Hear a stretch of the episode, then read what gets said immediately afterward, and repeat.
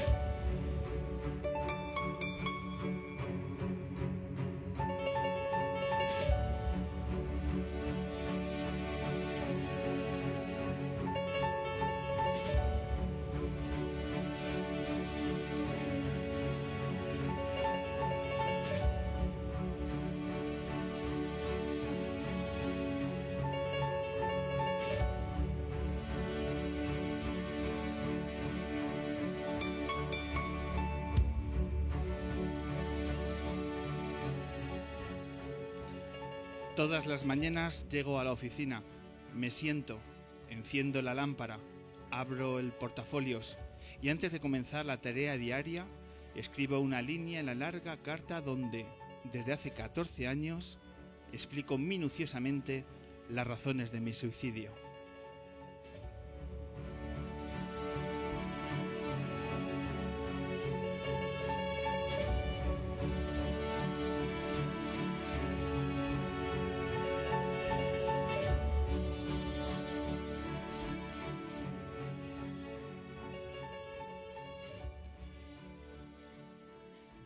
Bienvenidas, bienvenidos a la edición 316 del hombre que se enamoró de la luna, aquí en la sintonía de M21 Radio en el 88.6 de la FM y en la página web de M21 Radio en todo el mundo, emitiendo, grabando esta nueva edición lunera desde el mejor estudio de radio de la capital, es decir, desde el Café La Palma de Madrid, aquí desde el escenario, programa de radio con público en directo, una vez más y en esta ocasión, dos horas de radio que van a tener como protagonistas a las bandas, a Naut, a esa pedazo de banda que nos reencontramos con su tercer disco, con sus nuevas canciones que van a cerrar esta edición.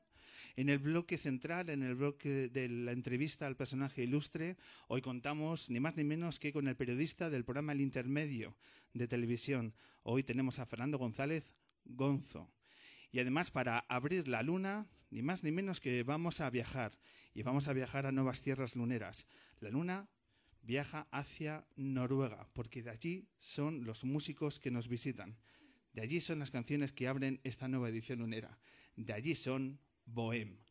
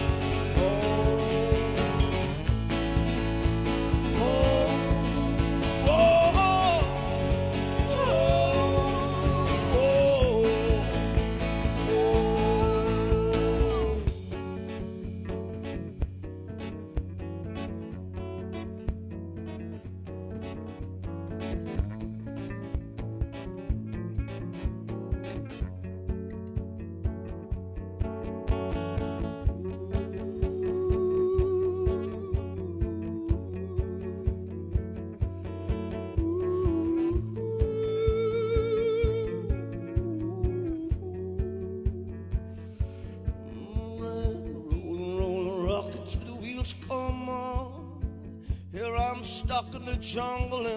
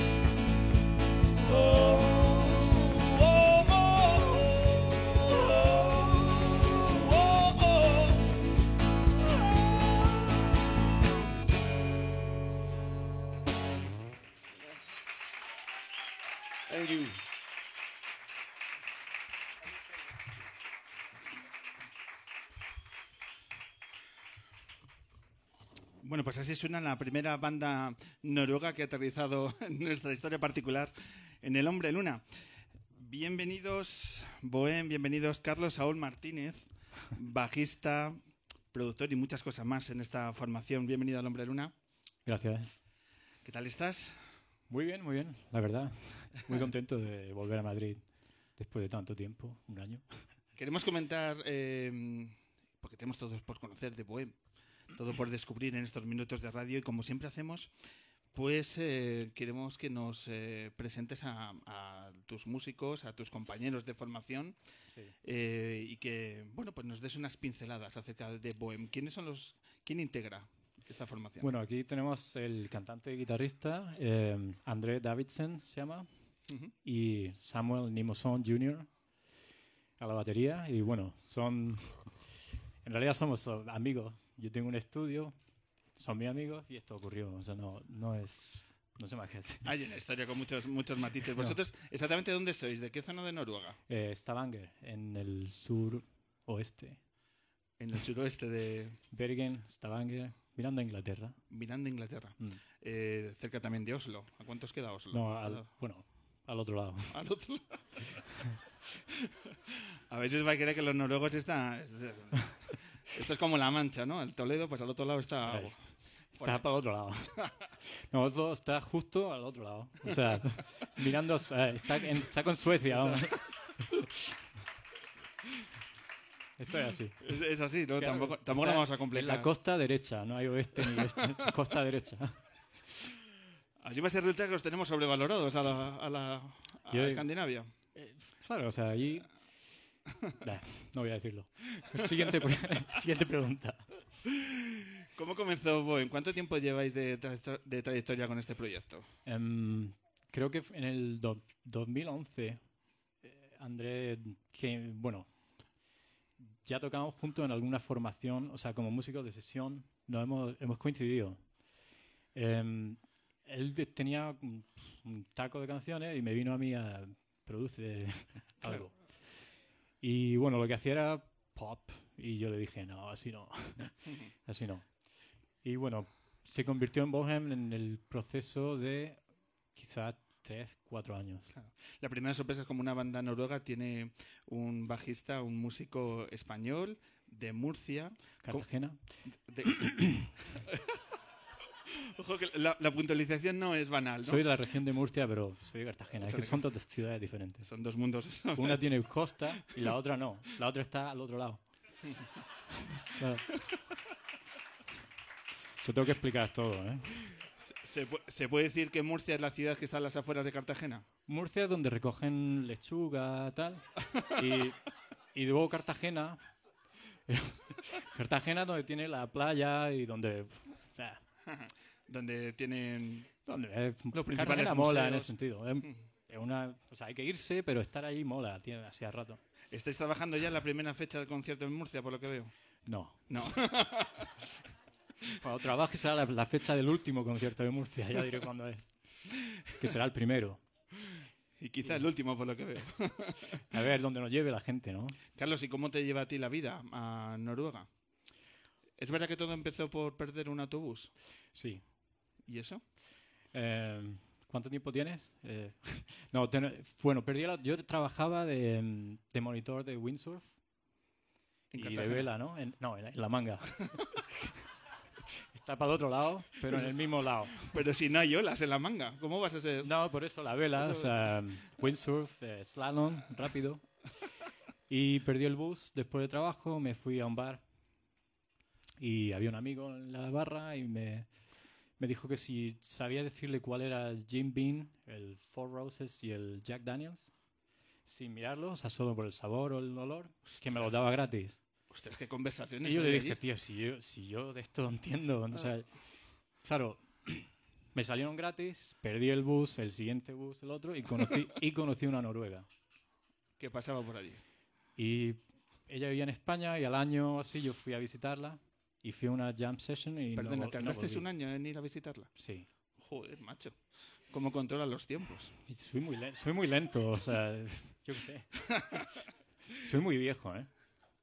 Y finalmente decides ir a visitarle. ¿Qué ocurre allí? Pues em, fui a una jam session por aquello de tocar con alguien allí y tal. Fui para un mes. Y eh, ahí en la jam había gente de, de grupos famosos de Noruega y tal. Suerte. Y bueno, pues me salió un bolo allí. O sea, me dijeron, oye, ¿te puede venir un bolo? Y cuando me pagaron dije, "Ah, Ostras. ¿este concepto es nuevo? O, o sea, le dije, ¿esto es para el grupo? o-?" No, no, es lo tuyo, tal. Y me dice, ¿te da tiempo a coger otro? Digo, así, eh, los que quieras, ¿no? Y, a lo- y estuve nueve meses sin, sin salir de allí. Y cuando volví a Cartagena, cogí más equipo y me, me, fui me volví a Noruega. Y allí llevo desde 2000 o así. O sea, llevas 18 años en Mm. Noruega trabajando de la música. Sí. Que eso ya es un titular hoy en día. Me imagino Es una que sí. suerte, ¿no? sí. Eh, yo solo he aprendido al tiempo de que, de que esto era una suerte. Yo lo veía, yo tenía 19 o 20 años. Aparezco allí y me sale esto y otro bolo y, y de pronto pues, soy músico profesional. Yo qué sé. Claro. Pensaba que así es como ocurría, pero luego he visto la realidad de que, bueno, quizás tuve suerte. De, de eso vamos a hablar, de la realidad de un músico en, en Noruega y la contraposición de cómo es, eh, las dificultades y las ventajas que tiene de desarrollar tu carrera en España. Pero eso a- ahora, ahora hablaremos. Quiero que primero conocer cuál es el impacto de, de Bohem en, en Noruega. Eh, ¿Cómo estáis viviendo el nuevo disco y, y un poco cómo es el transcurrir, la dinámica que se está produciendo Mm. a través de vuestras canciones? A ver, Noruega es muy o sea, no es que sea complicado, pero es muy diferente a España por el tamaño. Hay el país entero tiene la población de Madrid, más o menos. Entonces, ser famoso en Noruega es tanto más difícil y tanto más fácil, ¿no? O sea, tienes que convencer menos gente, pero la mafia está mucho más construida. ¿Perdona? La mafia. Has dicho la mafia, ¿verdad? Sí, sí, sí. O sea, ¿También hay mafia en- Oh, en, por Dios. O sea, el- la industria musical es 100% mafia. Que hay mafia buena y hay mafia mala y hay formas de entender la mafia. Eso es otro lío, pero... Joder, aquí se nos va el tiempo, ¿eh? Esto, esto es como el, el concepto de fascismo del bueno y fascismo del malo, que se está tan Bueno, ahí, interiorizando ahí en estas... No, no, pero voy por otro lado. Pero eh, también se dan situaciones... eh, es que utilizar la palabra mafia para describir la industria musical, eh, cuanto menos sorprende. Sí, es Eh, mafia. Es mafia. O sea, si a mí me llama un, un, un cliente, ¿no? un grupo, un cantautor y me dice necesito eh, contratarte a ti y si tienes un batería, yo, yo lo llamo a él. ¿Por qué? Porque es mi batería, yo qué sé. Es- eso es mafia en realidad. No, no lo digo en la forma negativa, pero es... Le podría decir, búscate a quien quiera o tal, pero yo siempre digo, pues tiene que ser este o el otro o el otro. ¿Por qué? Aquí lo llamamos nuestra red de contactos. Sí, bueno, mafia. Vamos a hacer, eh, vamos a analizar la industria musical eh, en Noruega, ¿vale? Para ver un poco cuál es el panorama y tú nos dices cómo se desenvuelve en el día a día eh, un grupo como, como el vuestro. Por ejemplo, eh, ¿un grupo noruego necesita hacer una campaña de crowdfunding para editarse un disco? No, no. Mira, aquí Un grupo noruego se coge cinco conciertos de versiones con otro nombre en un club privado donde no, nadie sepa nada y se saca el dinero para el disco. Toma ya. Y luego hace lo mismo y se va de, a España a hacer promo una semana. ¿Cómo? o sea, eh, Así de fácil. Eso es una forma. Otra forma es... O sea, os convertís, perdona, os convertís en una banda tributo, por así decirlo, durante... No nosotros, porque eso nos fastidiaría la imagen.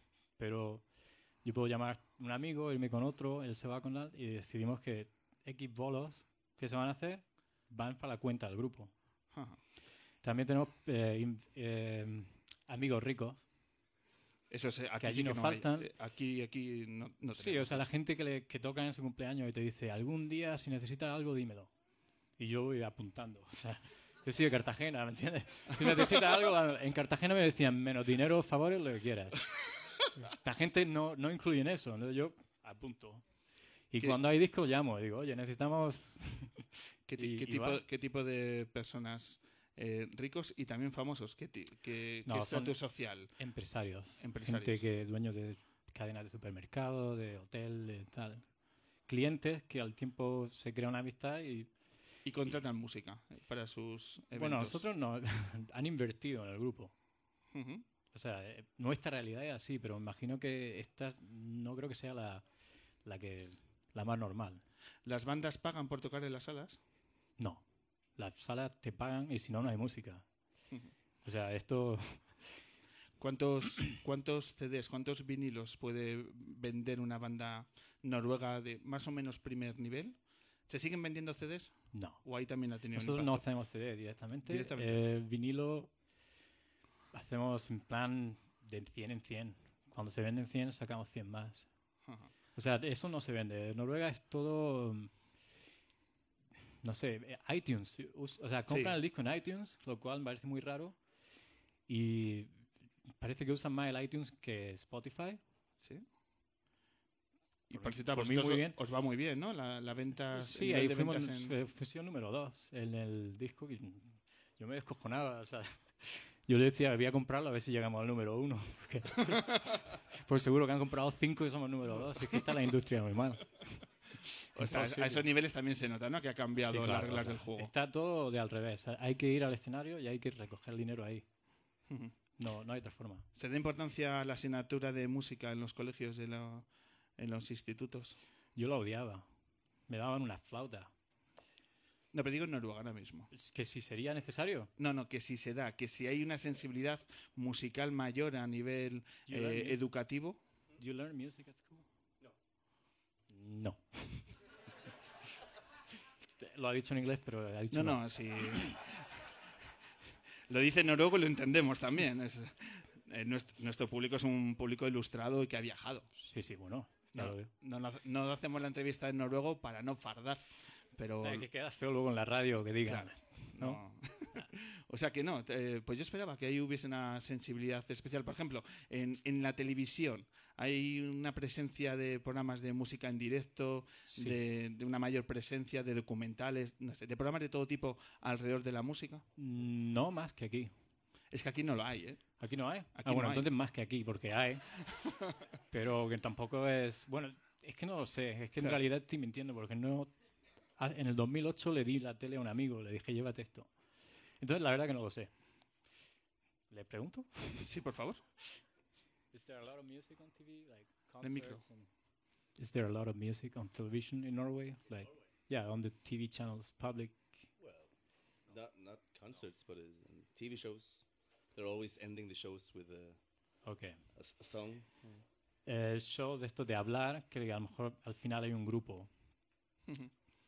Pero programas de, también- de música, música Parece no, también no te- conocen. también un poco testimonial, por tanto. Mm. Eh, lo hablamos en el anterior programa a la hora de, con, con Última Experiencia, un grupo que ha sacado un disco que aborda todos los problemas que hay a nivel cultural y de defensa de la música y demás. Y acabamos eh, estableciendo que una de las conclusiones era que aquí en España no hay una asociación, un sindicato de músicos que un poco un- eh, unificara la voz y representara un colectivo que no se sabe defender. Allí, por ejemplo, lo hay. Hay sindicatos, hay asociaciones, hay un Lo- una lo hay. defensa. Lo hay, pero eh, yo que llevo 10 años, 18 años haciendo esto, no me ha parecido necesario, porque nunca he tenido un problema para que me paguen y nunca, o sea, es que no, no ocurren los problemas y, muy importante, algo que en España tendría que cambiar ya, o sea, ayer, es que ser autónomo es gratis, completamente gratis. Le acaba de explotar la cabeza a todos los autónomos que nos están escuchando. Yo llevo siendo autónomo desde, el- desde una semana después de llegar, como aquel que dice, y no he pagado una corona noruega en eso. O sea, todo, no hay que darse de baja los meses que no tienes bolos, no hay que, o sea, ese lío no existe.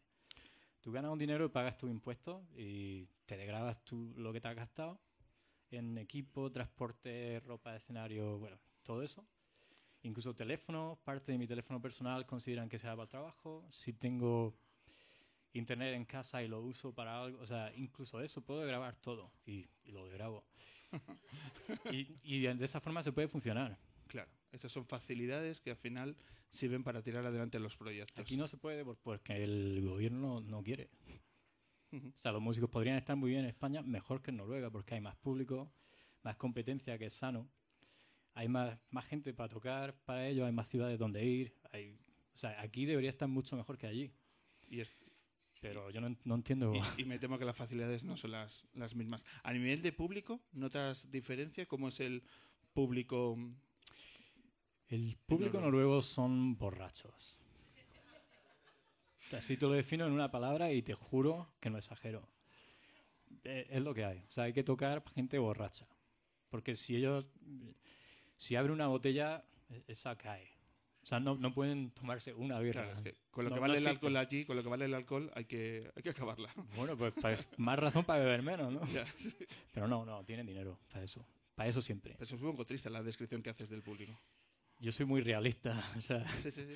No, te agradezco la sinceridad, pero que uno no cierra los ojos y eh, puede anticipar que lo primero que un músico te va a decir del público de esas tierras es que, bueno, la- esa sensación de que, bueno, es un público ver, de este perfil. O sea, yo 18 años tocando, eh, trabajando, viviendo el peor momento del público. O sea, la gente cuando va borracha, borracha, es como la peor versión de ellos mismos, ¿no? Ya. Y estar 18 años viendo eso todo el tiempo cansa. ¿eh? Entonces, por eso es lo primero que me viene a la cabeza. Son muy borrachos. Muy borracho. Pero son buen público, ¿no? No son... O sea, igual que te digo eso, es más fácil que haya... O sea, no, no, se, no se pelean, no se tal, pero que te da la sensación de que no te están oyendo bien porque es que no van para oír nada. Entonces te sientes que le estás dando pan a gente sin dientes, ¿no? Y bueno, aquí en Madrid fue otra cosa, la gente escuchando, o sea, el público español me gusta más, en realidad. Ujú. Mm. Eh, dos preguntas más para acabar. Una, eh, un músico que está comenzando tiene la seguridad, más o menos con talento y que va bien, que la vida es una profesión, o sea, perdón, la música es una profesión de la cual me voy a ganar la vida. Los músicos son profesionales en, en una mayoría Mm. allí en, en Noruega. No, una minoría. Minoría. Sí, o También es complicado ganarse la vida. Sí, a mí- la mayoría de mis amigos músicos, a- algunos tienen, o sea, o dan clase de un instrumento, o hacen em, sonido para otra gente, o son técnicos de guitarra con otro grupo que gira, o tienen un trabajo en una tienda de guitarras, algo así. La mayoría. Yo no. Pero, pero porque tengo el estudio, que digamos que, bueno, en realidad tengo otro trabajo también, ¿no? Claro, alrededor de la música, pero que Claro, te pero música. permite compaginar diferentes proyectos. ¿no? Y por último, hay programas de radio que se hacen en salas de concierto que acercan con pedazos de bandas, Mm, no. invitados, con público en directo. ¿Esto, ¿Este formato lo hay en Noruega? No, porque mira, ha- nuestra promotora se ha pegado media hora para explicármelo a mí y yo me he pegado 45 minutos para explicárselo a ellos. O sea que imagínate, no había oído nada del estilo, no sabía ni lo que me estaban hablando. Pero muy chulo, o sea, me encanta. Es que a lo mejor tenemos que ir a conquistar aquellas tierras. Eh, Hay que ir. Vicky, Ángel, tenemos Marcus, tenemos pues, por Suecia lo podemos hacer. Se me ocurren algunas posibilidades. Yo creo que si os vais Eh, mucho ahí, igual Noruega- puedo volver yo. Pero bueno, que es que, que me vengo arriba, ¿eh? Que nos cogemos un vuelo y lo hacemos. Ahí hay que, hay que planteárselo. Ya sabes que yo lo apunto todo, ¿eh? Pues oye, pues nosotros por aquellas tierras podemos, podemos hacerlo. Luego lo hablamos al final del programa. Eh, por último, Bohem, eh, ¿cuál es el, eh, la agenda que tenéis en estos días? Acabáis de llegar hace unas horas a, a Madrid. ¿Cuál es el plan? Que... Uy, uy. Em, no tengo ni idea. Pero tengo una hoja y sé que hay mucha radio y tele y O todo. sea, vais a hacer promo. es promo, días. radio y tele. El objetivo es eh, quizá en otoño tener, intentar venir de nuevo para cerrar fechas, conciertos. El objetivo es, vamos a sacar un, un EP se llama aquí también así, Sí. con cuatro temas con la Orquesta Sinfónica de Stavanger, que ya está arreglado y hecho. Y, y después vamos a Los Ángeles a grabar el tercer disco, que es una trilogía. O sea, estos dos son parte de una historia y con el último termina. Y a partir de ahí, el disco 4 no sabemos nada. O sea, a mediados de 2020 empieza de nuevo. No, no hay, se acaba el plan. Ya, y habrá que volver a pensar, ¿no? a, a- repensar el camino. No sé, igual me pongo yo a tocar la batería y no sé, a saber. Bueno, mientras tanto vamos a seguir descubriendo vuestras canciones, que yo creo que es la mejor forma de, de conocer vuestro proyecto. Así que te agradezco estos minutos, A te ti. agradezco que hayáis eh, tenido la deferencia de, bueno, de pasar por la luna y acercarnos un poco de vuestra música y sobre todo de la escena musical de Noruega, que antes lo desconocíamos todo y ahora ya hemos visto que también tiene sus claros oscuros, pero eh, la verdad que la, la experiencia es muy reveladora de que en todos los sitios hay líneas de mejora, por lo que, Hombre, claro. por lo que veo. Muchas Venga, pues, gracias a ti. a ti, Carlos. Retomamos.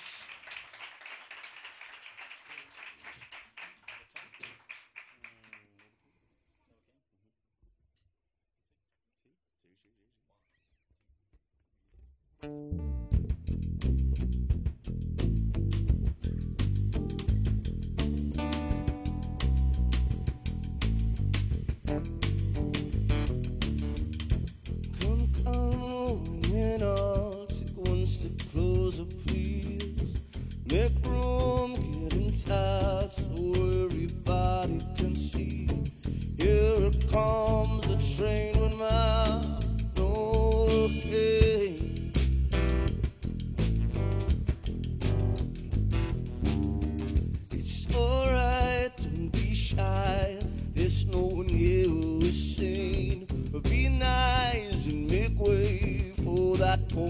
with his cane.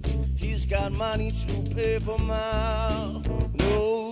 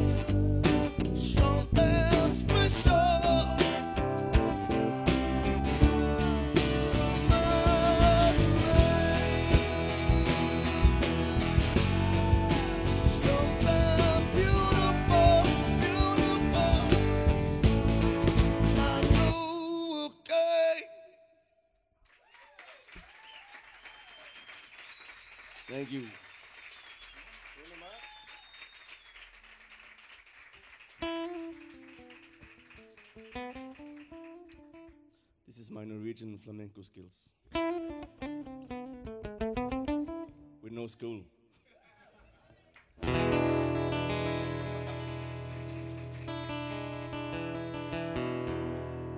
Mistamo,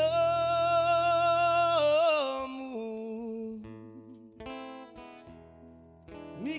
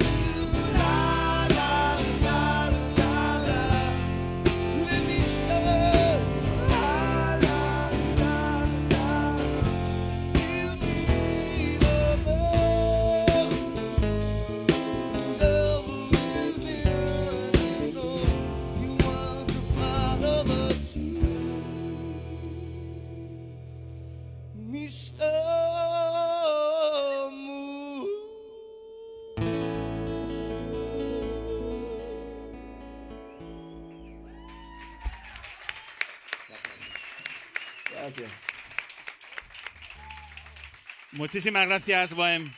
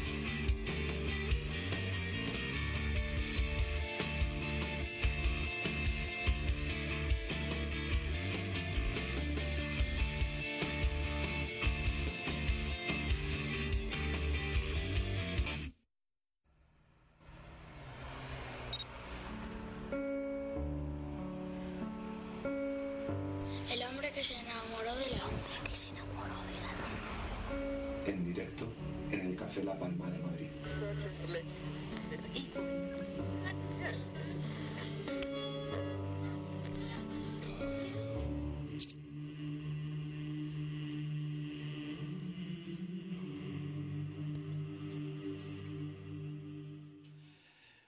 Damos paso a la segunda parte de la Luna 316 aquí sobre nuestro estudio particular en el Café La Palma de Madrid, aquí en M21 Radio en el 88.6 de la FM y lo que vamos a hacer ahora es comenzar la entrevista al personaje ilustre que siempre invitamos en ese tramo del programa y hoy tenemos a ese periodista que hace las preguntas que siempre soñaríamos todos y cada uno de los ciudadanos hacer a los políticos, porque hoy tenemos al periodista del intermedio, tenemos a Gonzo. Muchas gracias. Gracias. Gonzo, muy buenas tardes. Muy buenas, gracias por invitarme. Un placer, Igualmente. un placer tenerte con nosotros en estos minutos de radio, en estas tardes de domingo que, que planteamos una humilde propuesta de diferencia, que es como nos ha gustado llamarnos desde hace 11 años.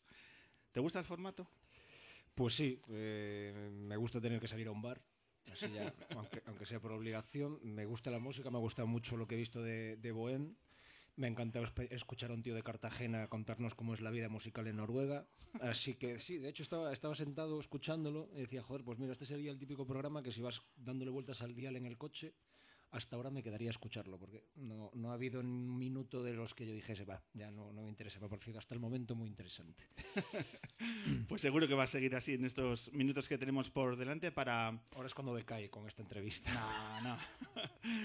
seguro que no, seguro que no, porque son minutos para hablar de periodismo, de televisión, del Celta de Vigo, de lo que quieras. Vamos a hablar esta... Este fin de semana es un buen fin de semana para hablar de Celta de Vigo. Otros me negaría. Ha ido bien, ¿no? Sí, ha ido, ha ido sor- sorpresivamente bien. Sorpresivamente bien. Sí, le Un- ganamos ayer 4-0 al Sevilla.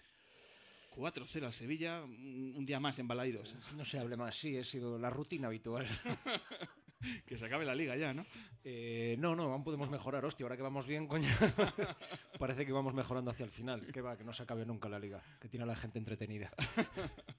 ¿Cómo son tus fines de semana? ¿También te sirve para desconectar de la actualidad eh, política del día a día? ¿O Sí. ¿Te abstraes o sigues? En, en- No, a ver, la, la- la actualidad la sigo porque también sé que el, el lunes eh, dependo mucho de, de saber lo que ha pasado, lo que no. Es fácil que hoy mi jefa me llame a las 9 de la noche y me diga mañana a las 8 de la mañana vas a tal sitio y para eso hay que estar un poco preparado. Más allá también porque es mi vicio.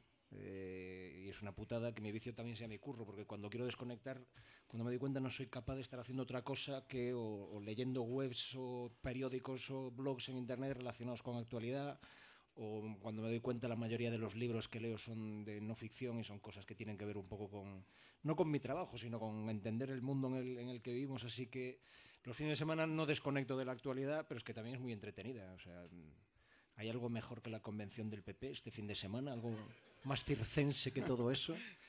Antes de salir de casa me dejaron flipar porque habían colgado un tuit en el que decían que si alguien tenía pistas que pudiese mm, demostrar la trama socialista en el, en el máster de Cifuentes, me pareció la hostia. Solo fui capaz de contestar con el tipo este de aterriza como puedas esnifando pegamento. Me parecía la única la respuesta a la altura, pero es que es muy entretenido este país a la, a la hora de estar metido en la actualidad. La actualidad como un programa de ficción es insuperable. Coño, nosotros vivimos de hacer un programa de humor con actualidad y muchas veces tenemos que cortarnos la, vena humorística porque ya la propia materia prima te, te da el chiste, pero, pero sí, sí es, una, es triste que sea así. eh, es triste que sea así porque yo creo que significa algo muy jodido y es, que mucha gente se ha resignado y ya solo nos queda la, la risa. Eh, hay una anécdota que leí hace poco en un libro que me parecía perfecta para explicar lo que pasa en, en España. Eh, el zar, el último zar ruso quería joder mucho a los judíos y entonces una vez mandó, subió los impuestos y mandó a un emisario a ver cómo se lo estaban tomando. Y fue a un, a gueto judío en Rusia y los judíos estaban cagando en todo, protestando, quejándose que esto no puede ser. Entonces les volvió a subir los impuestos un año después y volvió a mandar al mismo emisario y cuando llegó allí el emisario pues vio lo que había, volvió y le dijo, ahora esta vez estaban todos descojonando de risa. Lo único que hacen son chistes sobre ti. Y la respuesta del zar es, pues no le subamos más los impuestos porque estos no tienen con qué pagarnos. Y creo que a España le pasa un poco. Hemos perdido ya, o mucha gente ha perdido la esperanza de que se pueda hacer algo de provecho, me refiero respecto a parte, a parte de la política. Y entonces nos queda la risa, que en España se nos da muy bien, y también creo que es, que es muy sano. O sea, es un poco bruto decirlo así, pero a mí me parece muy digno que alguien o que gente que no nos muestra ningún tipo de respeto pues le respondamos de la misma forma, o sea, tomándonoslo básicamente a cachondeo. Pero también, como decía, es una, una, pena porque lo que demuestra es que ya no nos creemos nada o que ya no tenemos cierta esperanza en, en, que estas personas que vemos todos los días o las que yo tengo que entrevistar o hablar todos los días, que nos vayan a dar alguna solución ya no material, algo, algo de dignidad, un intangible como el saber que cuando alguien te habla en, un congreso, en un parlamento, no te está mintiendo. Y eso se ha, se ha acabado hace mucho tiempo. Entonces nos queda eso, eh, la risa. Una risa, pero con un porcentaje de mala leche muy necesario para canalizar ese ejercicio de frustración diario que debe hacer todo ciudadano que tiene los ojos abiertos. Hmm. Probablemente sea una vía de escape. Eh, creo que es mejor un país que se esté riendo que no un país que esté quemando contenedores o en las barricadas todo el día, porque no, no se puede vivir así. Pero sí que también el, el, o la risa o el, o el, No sé si es la risa o el tomárnoslo como, como tales, como gente que nos podíamos encontrar en la calle. Yo creo que a ellos, a, la clase política sí le ofende o sí le, le llega a doler en cierto momento porque el poder se ejerce mucho mejor con intimidad, intimidando a la gente o, o mostrando un estadio superior ético, moral, intelectual. Es mucho más fácil obedecer a alguien que dices, hostia, sabe más que yo, es más viajado, por decirlo de alguna forma. Y, eso que yo sí recuerdo de pequeño, o, no tan pequeño, con los 15, 16 años, con aquella, aquella clase política que había, ahora no la hay. Y ahora, a mí por el trabajo, mucha gente, pues claro, en el taxista o en los bares o en muchos sitios, pues acabo hablando de política y de los políticos. Y un comentario muy habitual es ese, es el... Eh, ¿quién, son esta gente? O sea, es que se les ve que no están preparados, aquí ya llega el más tonto o el más listo, o como que, como que hemos perdido la esperanza o, ya no tenemos la sensación de que entre los 350 diputados que hay, los que valen realmente, los que tienen un bagaje intelectual, una preocupación social, los que podrían aportar algo, esos no lucen en los, en los partidos políticos. Y, eso la ciudadanía también lo ve. Y entonces sí, pues es más fácil que en mi caso yo pueda hacer un vacile pues, al alcalde de Galapagar, por ejemplo, que fue el último al que creo que vacilé por ahí, y que la gente se ría. Eh, yo recuerdo cuando empecé, hice un reportaje en el Caiga que era vacilando a Fraga, y hubo mucha gente que no, que incluso no siendo de derechas, no siendo del PP, no les, no les parecía bien, porque hostia, Fraga representaba aquella clase política. De, a no se le toca, ¿no? Claro. Y entonces ahora no. Ahora la ciudadanía es. A mí lo que me dicen es mételes más caña, ríete más de ellos, vacílalos. Porque, porque sí, porque hemos visto que gente que no tiene especiales méritos eh, dirigen un país que en los últimos 8 o 9 años siempre han ganado los mismos y siempre han perdido los mismos, por otro lado. Eh, y esa mezcla de, de, circunstancias yo creo que ha llevado a que mucha gente, no toda, no vamos a generalizar, pero que sí mucha gente mm, pase de, de la política y lo único que lo quiera a veces es para poder echarse unas risas o para o para poder descargar simplemente para como antes ibas al fútbol a cagarte en la madre del árbitro pues yo creo que hay mucha gente ahora que, ese ejercicio lo hace a través de las redes o en los bares con los amigos con, con la clase política. Por otro lado desde mi punto de vista creo que bien merecido se lo tiene ¿Cómo es la clase política en las distancias cortas? Cuando se, se apaga la cámara, cuando no hay micros, cuando se establece una relación profesional pero también personal, ¿cómo es esa clase política? Y no puedo hablar yo con, con, mucho conocimiento de causa, porque aunque pase muchas horas con ellos, eh, solo estoy cuando está la cámara encendida. Es muy raro que una vez que acabe la cámara, o sea, que se apaga la cámara, yo me quede de conversación. No, no me generan y no es por nada en particular, pero entiendo que mi trabajo va un poco por el estilo. Me invitan muchas veces a, comidas, cenas o algún acto y si sé que o pregunto y si hay políticos en activo suelo rechazar ir porque no, no me veo capaz de no, soy mal tipo. Entonces yo no me veo capaz de estar hoy tomándome una cerveza contigo y mañana si te vengo al congreso tener que apretarte las tuercas. Me costaría Prefieres mantener una distancia. Claro, entonces prefiero mantener una distancia. Conozco a muy pocos políticos de haber hablado más de 10 minutos con ellos sin un micro de por medio. A veces cuando vienen a plató, a- pues hablas con ellos en, en camerino, en maquillaje, y no destacaría así a, a ninguno ni hablaría mal de, de ninguno. Si yo no fuese periodista y tuviese contacto con ellos, intuyo con quién podría llevarme bien o con, o quién- o con quién no, pero mm, no, no, no, nunca fue un tipo de gente que a mí me atrajese para algo más que lo que es estrictamente profesional. Sí que he comido, por ejemplo, con expolíticos y he conocido a gente, pues oye, mm, uno que falleció hace poco, José Antonio Alonso, que fue ministro de, de Interior con, con Zapatero, coincidí con él en una comida, me pareció un tío alucinante, eh, la naturalidad, la humanidad con la que hablaba y luego los conocimientos que tenía. Eh, pero no, no, no, te, no te podría decir. Sí que hay mucho periodista que su trabajo es precisamente el- Ese. es la intimidad. O sea, si eres corresponsal parlamentario es que no te queda otra que llevarte bien con esa gente porque, es- porque tienes que sacarles cosas y porque a ellos también les interesa. O sea, es una relación donde, como diría Aníbal Lecter, hay quid pro quo continuo. ¿sabes? Uno da y, y recibe al mismo tiempo. Eh, pero en mi caso, yo, al contrario, lo que mejor me viene es que la persona a la que tengo que entrevistar yo no le tenga ningún tipo de afecto porque mm, reconozco que me costaría en algún momento, me callaría algo y, y eso no me gusta. Muchas veces tengo la sensación de que en, en la política hay mucho de sobreactuación y de teatro. Todo. Todo.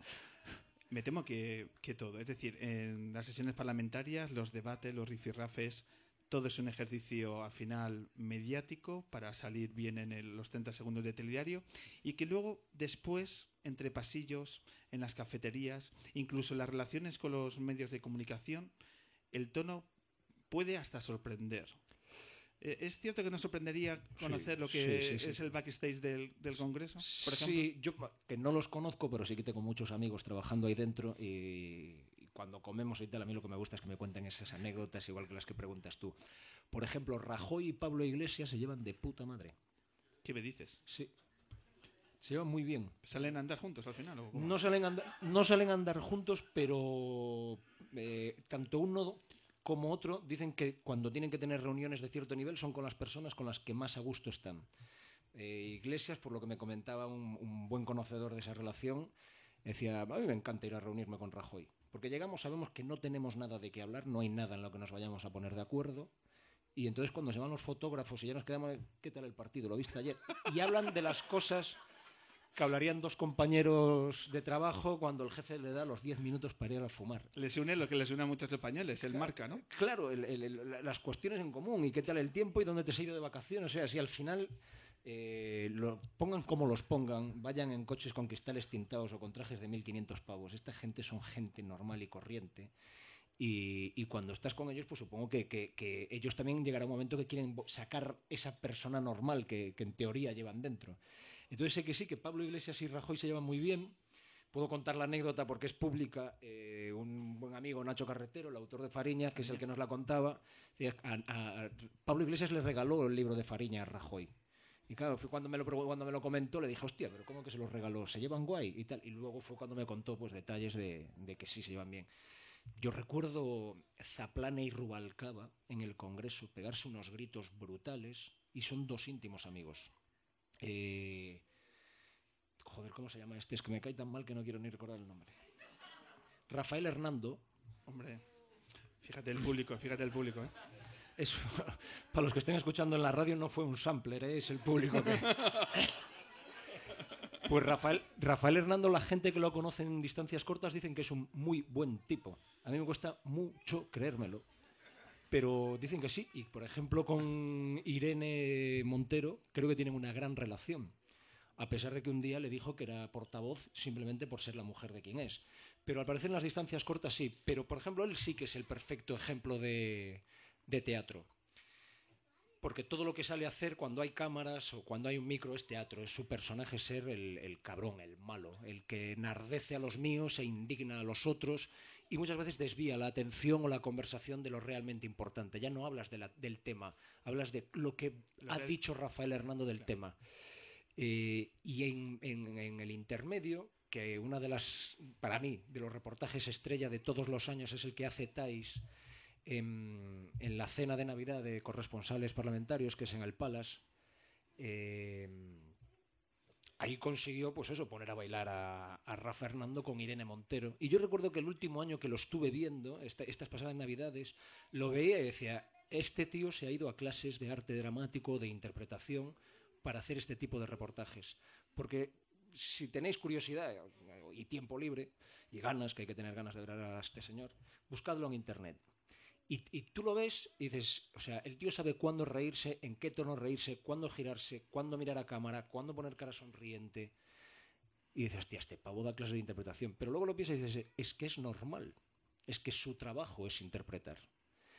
Para que veáis el nivel de circo que tiene esto, hay una persona, bueno, una no, hay varias personas que el día antes de una moción de censura en el debate o de un debate por el, eh, por el Estado de la Nación, hay un tipo que ya sabe todo lo que van a decir fe- el líder del PSOE, porque como nunca se sabe quién es en cada momento, Rajoy y eh, Albert Rivera. Y es que eh, hay una empresa de Manuel Campo Vidal eh, que es la que los entrena para estos grandes debates. Entonces, yo conozco una persona que trabaja en, en esa empresa y te dice, no, no, yo me paso ahí eh, el viernes, pues viene eh, Pedro Sánchez y se pasa todo el día soltando el discurso, lo grabamos, lo ponemos, lo corregimos, vuelve a hacerlo, ta, ta, ta. El sábado viene Albert Rivera. Y el, domi- y el domingo, o sea, es el mismo tipo, El mismo la tipo. misma empresa le dice a los tres representantes políticos que deben representar como a 15, 16 millones de españoles cómo y qué tienen que decir el día que salen delante de toda la ciudadanía a explicarnos cómo ven ellos el país. Me parece que no hay mejor ejemplo de, de que esto es realmente un circo, pero, pero porque viven de lo que el ciudadano recibe de ellos y eso es a través de la comunicación y eso cada vez está más profesionalizado. ¿Y no sería bueno para este país que nos sobra crispación en el día a día de nuestra política eh, enseñar este, este lado de, de no crispación, de naturalidad en las relaciones personales entre los, entre los políticos? Es decir, ¿por qué se vende mejor la crispación a, a esa normalidad de las relaciones personales que yo creo que rebajar en, en muchas ocasiones la tensión política y sobre todo el, el- el ruido innecesario y esa imagen desoladora que al final a nivel humano representa todo este todos estos políticos. ¿Por qué no se da la vuelta y decir, mira, es que somos capaces de llevarnos bien? Yo creo que si no lo hacen es porque no resulta rentable. Eh, Si no lo han probado tampoco. Sí, yo creo que aquí hubo una época, lo que llaman la- la- el modelo transición, pero sí que hubo unos años que por necesidad se pusieron de acuerdo. Pero es que ahora es mucho más rentable el, hacer nichos pequeños. A mí el, mérito que le reconozco a la clase política española es que hayan conseguido futbolizarla. Es decir, que tú vayas a votar con el estómago o con el corazón y no con la cabeza. Y eso es lo que se, lo que se ha conseguido. Y muchas veces se lo consigues, es más fácil conseguirlo por rechazo al rival que eh, por, comprar o por aceptar todas mis propuestas. Entonces, la gran frase española de que le puedes decir al votante, que le decían al votante del PSOE en los 80 o al votante del PP hace 10 años, son unos corruptos. Y la frase siempre es la misma. Sí, ya lo sé, pero para que me roben a los otros, que me roben los míos. Eso es lo que se consigue cuando, cuando la tensión, el Cristo, la algarada, el griterío, es lo que está presente. Eh, igual que en los medios de comunicación. Los, medios más situados ideológicamente o con una línea editorial más clara son los que generan más odio, por decirlo de alguna forma, o tienen un lenguaje más bruto, más soez, eh, los que el otro incluso le pegarían un tiro, como dijo una vez Jiménez Los Santos, por, gente de, de Podemos, ahora quiere poner bombas en Múnich, secuestrar a 200. Eso lo que permite es. Secuestrar, por decirlo de alguna forma, a los que en parte piensan como yo. El otro es un tarao, es un animal, lo deshumanizo, quédate conmigo, yo te robo, sí, pero yo, yo soy humano. Y yo creo que ese es el, el gran objetivo. Si se llevaran bien, habría mucha más permeabilidad de votantes entre unos y otros partidos. Ahora es muy difícil que alguien que vote al PSOE se pase a votar a- al Partido Popular o incluso a Ciudadanos, porque, porque hay cierto. Es una rivalidad, es eso, lo que hablábamos, futbolización de, de la política. ¿Cómo os trata la derecha mediática al equipo del intermedio? Hace tiempo que dejé de, de enterarme porque me cabreaba mucho. Yo nunca le deseaba a nadie que se quede en el paro. Y a nosotros nos han pedido por lo oficial y por lo oficioso que nos cierren el programa. Ah, prefiero no, no, no meterme ahí porque si no me pondría un poco a su altura. Pero me cabrea, me cabrea mucho. Eh, hemos escuchado cosas y yo he vivido cosas en primera persona muy jodidas, muy jodidas. Y más con compañeros, o sea, decirle a alguien, tío, que al final venimos un poco de lo mismo, venimos a lo mismo, y, y ¿por qué tengo que aguantar esto? Entonces, hace mucho que dejé de ver eh, o de escuchar ciertas emisoras o ciertos programas. Por salud mental. ¿Eh? Por salud Por mental. salud mental sí no me aportaban nada. Y pues eso, y vivir también con ese resquemor en el, en el interior no mola mucho. Vamos a echar la mirada atrás y el gran público te conoció cuando entraste en ese programa referente que fue Caiga, Caiga quien caiga por tu por tu paso en, el, en ese programa que yo creo que a toda una generación lo tenemos muy clavado decir joder se pueden hacer las cosas de una forma valiente y, y despertarnos muchas veces la mirada donde no estaba puesta absolutamente ningún punto de atención y quiero que nos expliques que compartas con nosotros cómo fue cómo surgió cómo tuviste la oportunidad de entrar en Caiga quien caiga una llamada una fiesta ¿qué pasa? Algún día me arrepentiré de haber contado esto. Eh, yo no tenía ninguna intención, ya no solo de trabajar en el CAIA, yo nunca me había planteado trabajar en Madrid. Eh, era muy cerrado de vivir en Galicia, vivía en Galicia, era muy feliz, había conseguido trabajar de periodista eh, y no me gustaba especialmente la televisión, no me gustaba venirme a vivir aquí y ya lo de perder el anonimato era algo que nunca se me había planteado. De hecho, en la carrera yo estudié radio porque mm, quería hacer radio. Pero bueno, eh, la vida es como es y después de muchas vueltas acabo en Santiago, eh, podía, o sea, yo estuve a punto de, estuve no, durante tres horas fui funcionario de Radio Nacional, es decir, a mí me llamaron y me dijeron, has aprobado las oposiciones de Radio Nacional y eh, borracho como una cuba me llamaron y me dijeron, hostia, lo sentimos, no, te- no lo habíamos sumado las al a- y era el que estaba al lado. Eh, sí, entonces la borrachera cambió por completo, pero bueno, gracias a esa putada a mí me consiguen, me dicen, tío, nos ha encantado cómo se ha hecho el trabajo, en- es el año Sacobeo en Santiago, vamos a darte un, un puesto para que hagas los especiales del Sacobeo. Y volví a Santiago, eh, el técnico de sonido Jesús Alpuente, que hoy está aquí en, en Radio Nacional en Madrid, era muy amigo mío, un día estamos en casa, eh, en su casa, con sus hijos, con su, con su chica, y a la chica la llama por teléfono el hermano. Y el hermano resulta que se llamaba Emilio Silva y era el director de contenidos del Caiga quien caiga. Y le llamaba, ah, ¿qué tal? No sé qué, joder, pues estoy preocupado porque empezamos ya y el reportero que íbamos a tener con perfil periodístico no, no nos vale. Hoy lo soltamos a hacer una prueba y se ha rajado y estoy jodido porque tengo es cosa mía. Y yo escucho a la hermana diciendo, bueno, yo estoy aquí con un colega que es periodista y que está como un puto cencerro. Igual os sirve. Y bueno, pues nada, al día siguiente ya hablo más sereno con el colega, con Emilio, y me dice, tío, mándame, es que estamos muy apurados, mándame algo que tengas grabado. Y yo no he hecho tele en mi vida, Emilio. Llevaba dos meses trabajando en televisión, pero detrás de cámaras. Dirigía un programa de cultura en, en televisión española en Galicia. No tengo nada, no tengo nada, no tengo nada. Y digo, hostia, espera, que me fui de viaje con un colega a Ámsterdam y hicimos un vídeo para los colegas. Ámsterdam. Ámsterdam. Creo que, creo que tenía, cuando hice ese viaje, 26, 25, 26 años. Pues el vídeo que mandé es lo que es. Pues es lo que es. ¿Lo Y tienes todavía? Lo tengo, lo llevo en el teléfono porque le tengo mucho cariño a ese, a ese vídeo. Lo llevo, lo llevo encima. Son 11 minutos que me conozco de memoria. Y pues eso, imagínate, colegas, esto está de la hostia, 50 pavos. Así. Y entonces se lo mandé y a los dos días me llamó y me dice, tío, tú eres gilipollas, ¿qué te pasa? Y yo, joder, lo siento, Emilio, gracias por la oportunidad. O sea, he tenido un sueño de un 24 horas que ha sido maravilloso y tal. Siento que hayas enseñado eso. Pero ya te dije que no tenía nada más. Me dice, ya, tío, bueno, pues sí, lo he enseñado y joder, pues han flipado un poco y tal. Pues ya está, lo siento. Me dice, no, no, que es que dicen que quieren verte algo más porque tienes que estar muy mal de la cabeza para haber mandado estas burradas que, que has mandado por aquí. Y nada, pues eh, creo que sí, era pues enero 2005, diciembre de 2004, enero 2005, estábamos con aquella pantomima del referéndum de la Constitución Europea.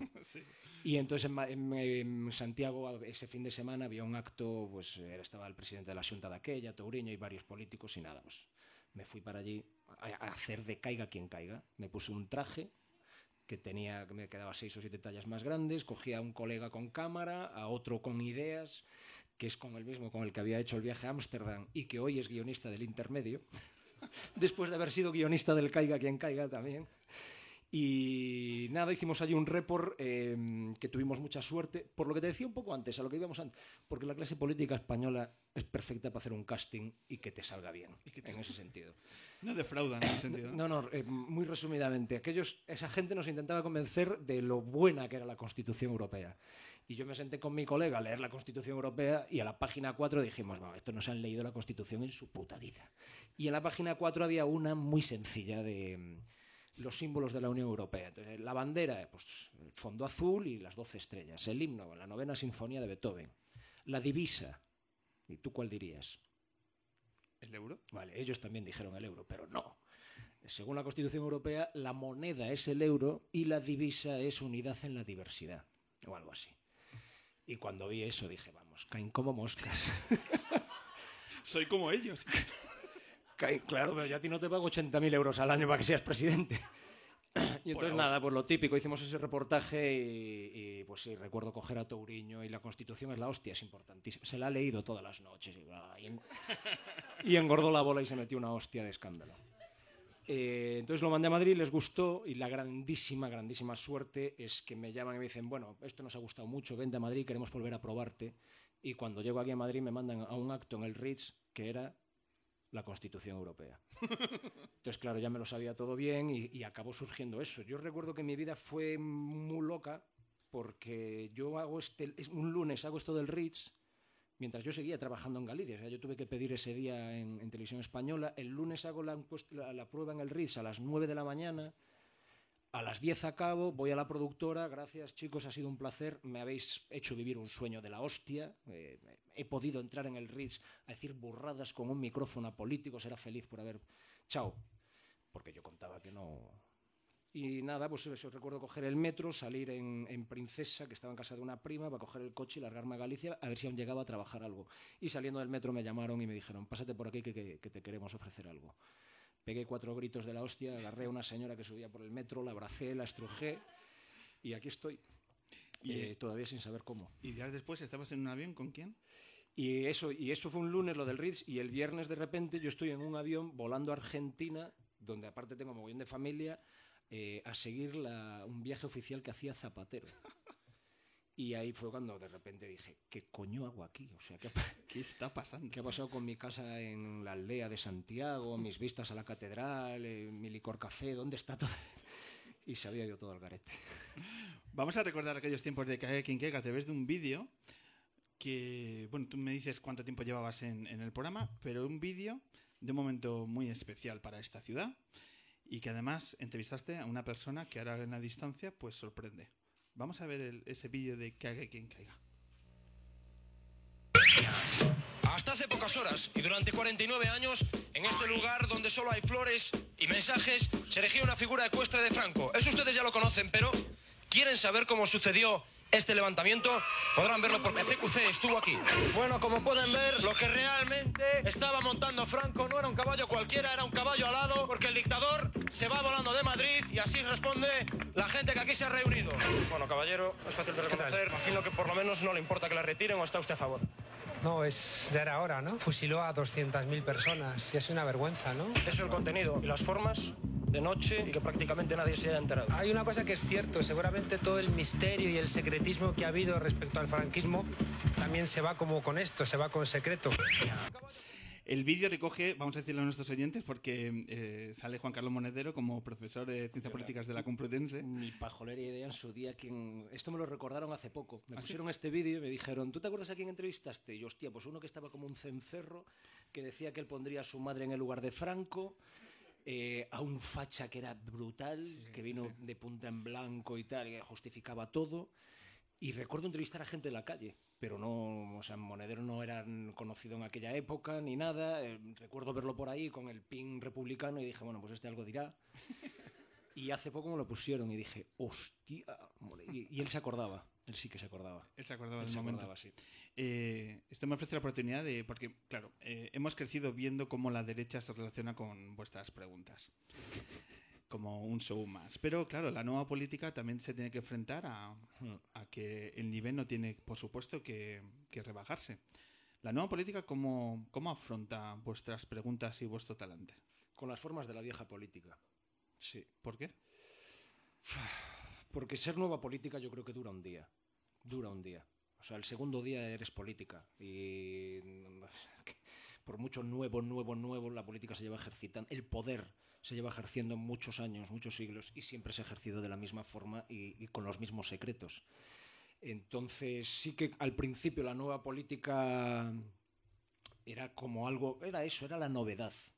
Yo recuerdo la primera vez que fui a entrevistar a Pablo Iglesias, que lo único que le pedía a mi director era, hagamos una entrevista normal y será la entrevista más distinta que se haya visto a Pablo Iglesias en la historia de la televisión de los últimos tres meses. Porque parecía que entrevistar a Pablo Iglesias era el, o sea, el ir a pillar, como que todos los programas o todos los periodistas que entrevistaban a Pablo Iglesias los veías como una motivación extra. Y yo a mi jefe le dije, tío, seamos distintos, seamos el intermedio, que lo que hacer una entrevista normal y corriente. Y le hicimos una entrevista normal y corriente donde le dejamos hablar y largó burradas y dijo cosas que yo creo que cuando luego las oyo diría, hostia, no se me pudo escapar esto. Pero por eso, porque yo creo que mmm, para una vez que estaba relajado, pues habló, habló de forma relajada. Pero después recuerdo ir a Vista Alegre 2 y, y, hostia, empujones de los jefes de prensa, que te bajan el micro, eh, que te digan esto no puede ser. Eso es vieja política. Eso lo hace el PSOE, lo hace el PP, lo hacen todos desde hace años. ¿Y eso pero, también lo, Alegre? pero también lo entiendo. O sea, claro, es que ser nueva política es muy bonito porque no, no has estado dentro, tú lo ves desde fuera. Yo seguramente si ahora me metís a político, los dos, tres primeros meses intentaría mantener lo que yo, o sea, lo que creo que debe ser un político desde donde estoy ahora, desde la barrera. Pero una vez que estás dentro, las presiones te llegan por todos lados. Tiene que ser una vida muy jodida la de político y, y lo reconozco porque no te puedes fiar ya evidentemente de tus enemigos, no te puedes fiar de tus amigos, no te puedes fiar de la prensa, no te puedes fiar de nadie. Todo el mundo te busca las cosquillas porque todo el mundo quiere estar en tu lugar. Entonces, es normal que una vez que te metas ahí, pues te olvides de nuevo vieja política. Eres política, es agarrarte al puesto. Eh, para mí la nueva política se ha convertido en una agencia de colocación, y me caerán hostias por decir esto, pero para mí la nueva política, en el caso, por ejemplo, de Podemos y de Ciudadanos también, con fórmulas distintas, son agencias de colocación. Han nacido dos grandes nuevas empresas en España con unos puestos de trabajo de puta madre y el que puede se cuela ahí y el que tiene la llave de decir quién entra y quién no, vive tranquilo. Y Vista Alegre 2, por ejemplo, me pareció algo así, una agencia de colocación. Votamos a estos y estos nos colocan a nosotros y con Ciudadanos me parece que está pasando un poco lo mismo.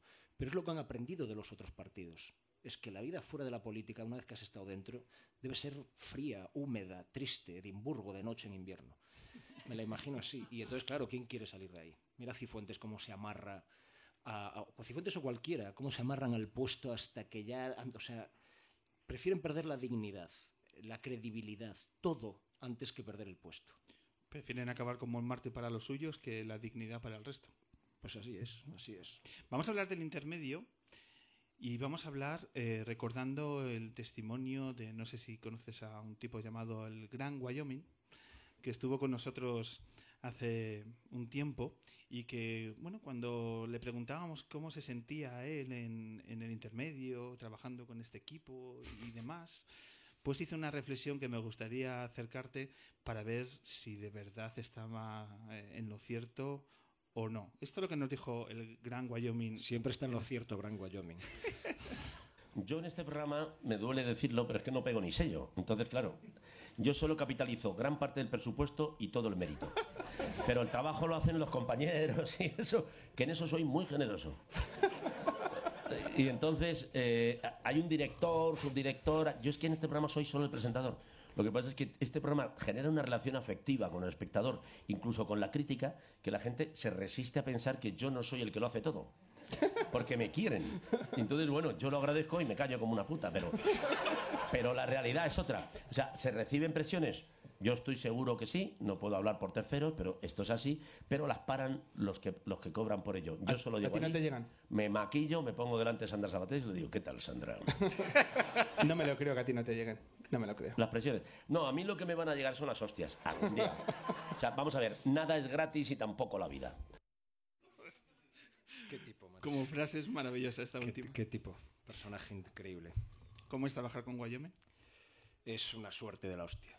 Es una suerte de la hostia, en serio. No, eh, no tengo que hacerle la pelota para nada. Eh, es un amigo, lo primero. Es un amigo que, o sea, un amigo de 63 o 64 años y es un amigo con el que me lo paso de puta madre, me divierto, aprendo.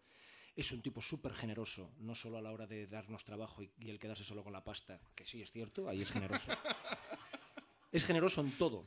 Eh, a modo de anécdota, porque muchas veces es más fácil contar un hecho que yo llego al programa eh, pues, en un mes de agosto o septiembre o algo así y Wyoming se va a tocar a Vigo dos meses después. No me conocía de nada, ni yo a él. Yo tenía, iba al intermedio una vez cada la, a la semana o una vez cada dos. Es decir, en noviembre nos habíamos visto cinco o seis veces. Y el tío me dice, hostia, me voy a ir a tocar a Vigo con la banda, por cierto, última experiencia que escuché antes que habían estado aquí. Y le digo, joder, pues te digo un par de sitios para comer, para cenar, para no sé qué. No, no, no, no. Te vienes conmigo de productor de campo. Y me quedé flipado. Digo, ¿cómo el gran Goyomi me está diciendo, me está invitando a ir con él y con sus amigos y su banda de fin de semana a tocar y, y para que para estar en mi ciudad y no sé, me, me pareció alucinante. Y, y desde ahí a mí se me quitó, porque hostia, yo cuando llegué estaba trabajando con el Gran Wyoming y reconozco que, que me afectaba eso, me sentía pequeño. Me siento todavía pequeño cuando estoy en el plató y llevo ya siete años y miro ahí y lo reconozco, me pongo nervioso. O sea, estamos hablando del Gran Wyoming que yo lo llevo viendo desde hace muchos, muchos años. Yo creo que debía tener 10, 11 años y lo veía los martes por la noche en aquel puto programa del peor programa de la semana y decía, este tío es Dios. Y luego lo he seguido viendo. Entonces, cuando él a los dos meses te dice, no, no, vente conmigo, ya deja de ser el gran Wyoming, ya es Chechu. Ya viene a mi casa, conoce a mis hijos, yo voy a la suya, eh, viene de vacaciones a Galicia. Entonces, tío, te encuentras que es una estrella de la televisión, pero que es mucho más grande el person la persona que hay, que hay detrás. Un tío con un bagaje cultural de la hostia, con un cerebro súper privilegiado, y se lo digo y lo sabes, súper privilegiado, de una memoria fuera de lo común, una capacidad de conectar anécdotas, conocimientos, que es, es brutal.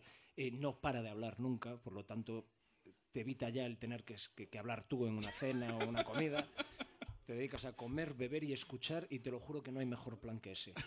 Es un tipo muy, muy cojonudo para, grabar, para trabajar y luego, por lo mismo que os contaba aquí, por la sinceridad.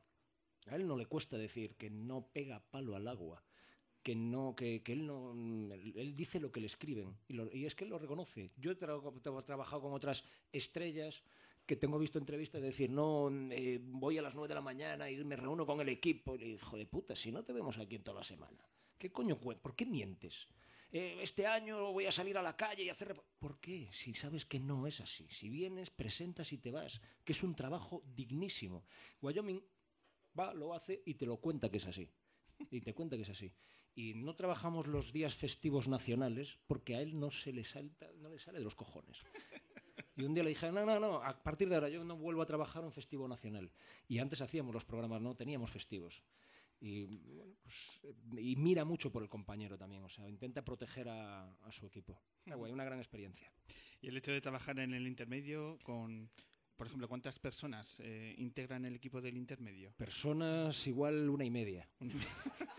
Seres humanos debemos ser ahí unos 80, no lo sé, somos demasiados. Somos demasiado y luego hay como, como mucha parte, porque, mm, claro, yo por ejemplo vivo prácticamente en la calle, entonces dentro de lo que es la redacción, en la, en la, la planta arriba donde redacción, donde están los ordenadores sí que controlo a todo el mundo, pero luego la parte técnica ya menos. Pero yo creo que debemos ser en torno a 80, 80-85 personas en relación, en relación directa y diaria con el intermedio. Y un programa que está tan guionizado, donde tiene tan, tanto peso específico, ¿no? El equipo de, de guionistas. Si ocurre eh, un hecho, una noticia trascendental al final de la tarde, cuando quedan media hora, yo qué sé, dimite un ministro. Bueno, no. No, a las nueve ya están borrachos, no, no están para dimitir.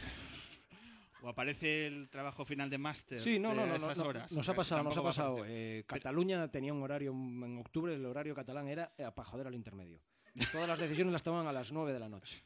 ¿Cómo se reacciona ahí? ¿Cómo, cómo bulle eh, la redacción? Es, com es complicado, depende de, de, la importancia del tema. Si el tema no es trascendental, normalmente se decide no tocarlo ese día, anunciar qué ha pasado y, y que mañana lo tocamos en profundidad. Porque el secreto del intermedio es, a la diferencia de un informativo, no tocamos 25 temas en un minuto. Tocamos seis temas o cinco, seis o siete, dedicándole seis, siete minutos. Entonces, si tocásemos un tema sin la, el tiempo necesario para hacer el análisis, destacar lo que el intermedio quiere destacar, hacer los chistes, la parte editorial que tenga que meter luego Wyoming con, o con su chiste o con una parte seria. Si no lo puedes hacer bien, mejor no lo hagas. Y entonces lo que solemos hacer es, bueno, tal, ha pasado esto, mañana lo tocaremos en más profundidad. eh, porque es, o sea, en serio, es un trabajo súper jodido el, el sacar una página porque no es el texto, es el, o sea, es el texto, la estructura, los tiempos, el chiste, el vídeo. mm, El intermedio está muy, son muchos elementos que, que con los que jugamos para que el espectador intente tener los máximos elementos de juicio. Entonces es mejor a veces esperar, no tenemos esa urgencia. Y por último, eh, ¿mañana dónde vas? Mañana todavía no lo tengo muy claro. Pasado mañana sí y quiero que sea martes ya. ¿Se puede saber? Sí, hombre. Sí, porque está en la agenda del Congreso de los Diputados. En la Comisión de Investigación de por la Financiación del Partido Popular declaran Ignacio González y Esperanza Aguirre. Bueno. Así que le voy a decir al dentista que no me llame esa mañana. Porque las preguntas de tus entrevistas las, eh, las escribes tú. o- No, tiene- el- te- eh, tienes es equipo de un trabajo así bastante coral, pero vamos, eh, así como el programa es muy guionizado, mi parte es la, la menos guionizada. Yo lo que les pido a, mi, sobre todo a mi jefa es eh, por dónde quieres, o sea, ítems. Y, y luego las preguntas me surgen un poco, es que yo se lo digo, la o sea, cuando voy a junto a un político en estos momentos típicos de carrera, que es algo que la gente más le gusta, o, que te pegas o tal, a mí el guion se me ha ido a la mierda hace 10 minutos. ¿Improvisas? Improviso. No- muchas veces no sé ni lo que digo. Y cuando luego llego a la oficina y lo veo, digo, le dije esa burrada. Porque es un modo, pues eso, modo canutazo que le llamo yo. ¿Y hay burradas que dices, mira, mejor no lo sacamos? Yo por mí metería todas, pero sí que hay burradas que mi jefa dice, mejor no Mejor no. sacamos. ¿Y ese making of algún día saldrá? Sí, mis compañeros los tienen todo, lo tienen todo guardadito, pero básicamente son payasadas. El making of no tanto por las preguntas que no pasen el filtro, que pasan casi todas, sino porque me equivoco mogollo, me trabuco, eh, las tomas falsas me mataría. Y por último, la verdad que estaría toda la, toda la tarde preguntando, pero por último, eh, eh, ¿discrimináis las preguntas, pero también alguna vez habéis discriminado por la respuesta? ¿Por la burrada que se ha dicho? No, no, no, al ¿No? contrario. Si alguien dice una burrada es que vamos a positivar, que se decía antiguamente en los rodajes. Sí, A sí, hay, hay veces que hacemos cosas... No, pero, pero lo que me quiero decir, a posteriori, eh, en un ejercicio de presión, decir, por favor, no saquéis esto. Ah, no, es que se jodan. Que se jodan. ¿Pero esas llamadas existen? Yo no lo sé. Y, es lo que dice Wyoming. A nosotros no nos llega nada de esto. No nos llega nada de esto. La única vez, la única vez que hicimos algo así fue por proteger al entrevistado. Y eso que era muy jugoso. El chofer de los Eres. el- no, el chofer no, el alto cargo de los Eres, que el chofer era el que iba por la cocaína y tal. eh, no sé qué guerrero se apellidaba este señor. El de a mí me gusta el gin tonic y el malboro. Este lo conocemos. Pues ese lo fuimos a entrevistar a Sevilla, lo entrevistamos, entre vinos y gin tonics por su parte, y cuando llegamos a Madrid y vimos el material fue, esto no lo podemos sacar.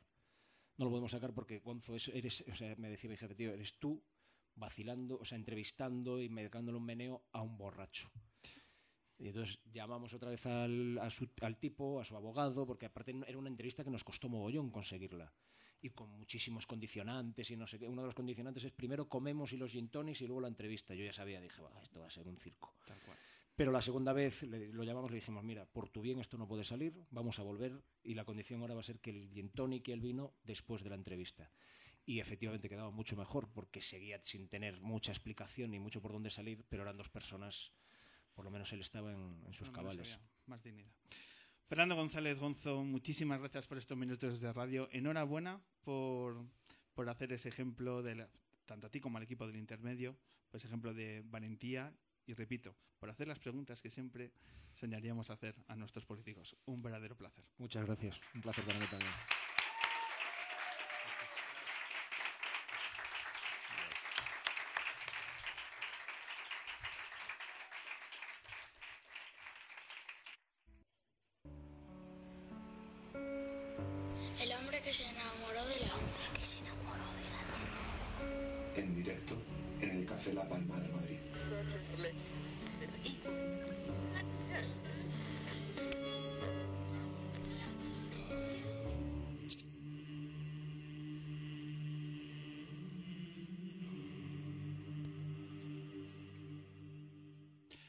Comienza el tramo final de la Luna 316 aquí en M21 Radio, aquí en el escenario del Café La Palma de Madrid. Y vamos con un grupo que con su tercer disco nos visita por tercera ocasión. ¿Por qué? Pues porque es un grupazo. Y es un grupazo porque lo van a demostrar una vez más esta noche aquí en nuestro escenario. Eh, público del Café La Palma, luneros y luneras, un fuerte aplauso para Anaut.